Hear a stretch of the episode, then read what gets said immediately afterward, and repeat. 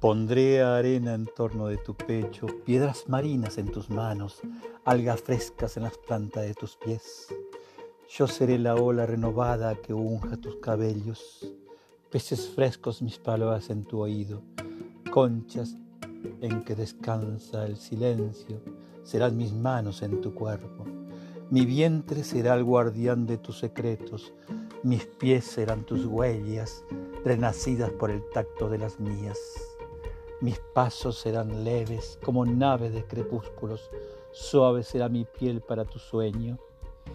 Te daré cada mañana un sol pequeño, que amanezca entre nosotros esa frescura de agua amanecida que busca en las noches de insomnio, el gorjeo del hijo que se aleja al tiempo que se acerca, será el bálsamo que endulce nuestra tumba para poder sin penas regresar al vientre de la tierra.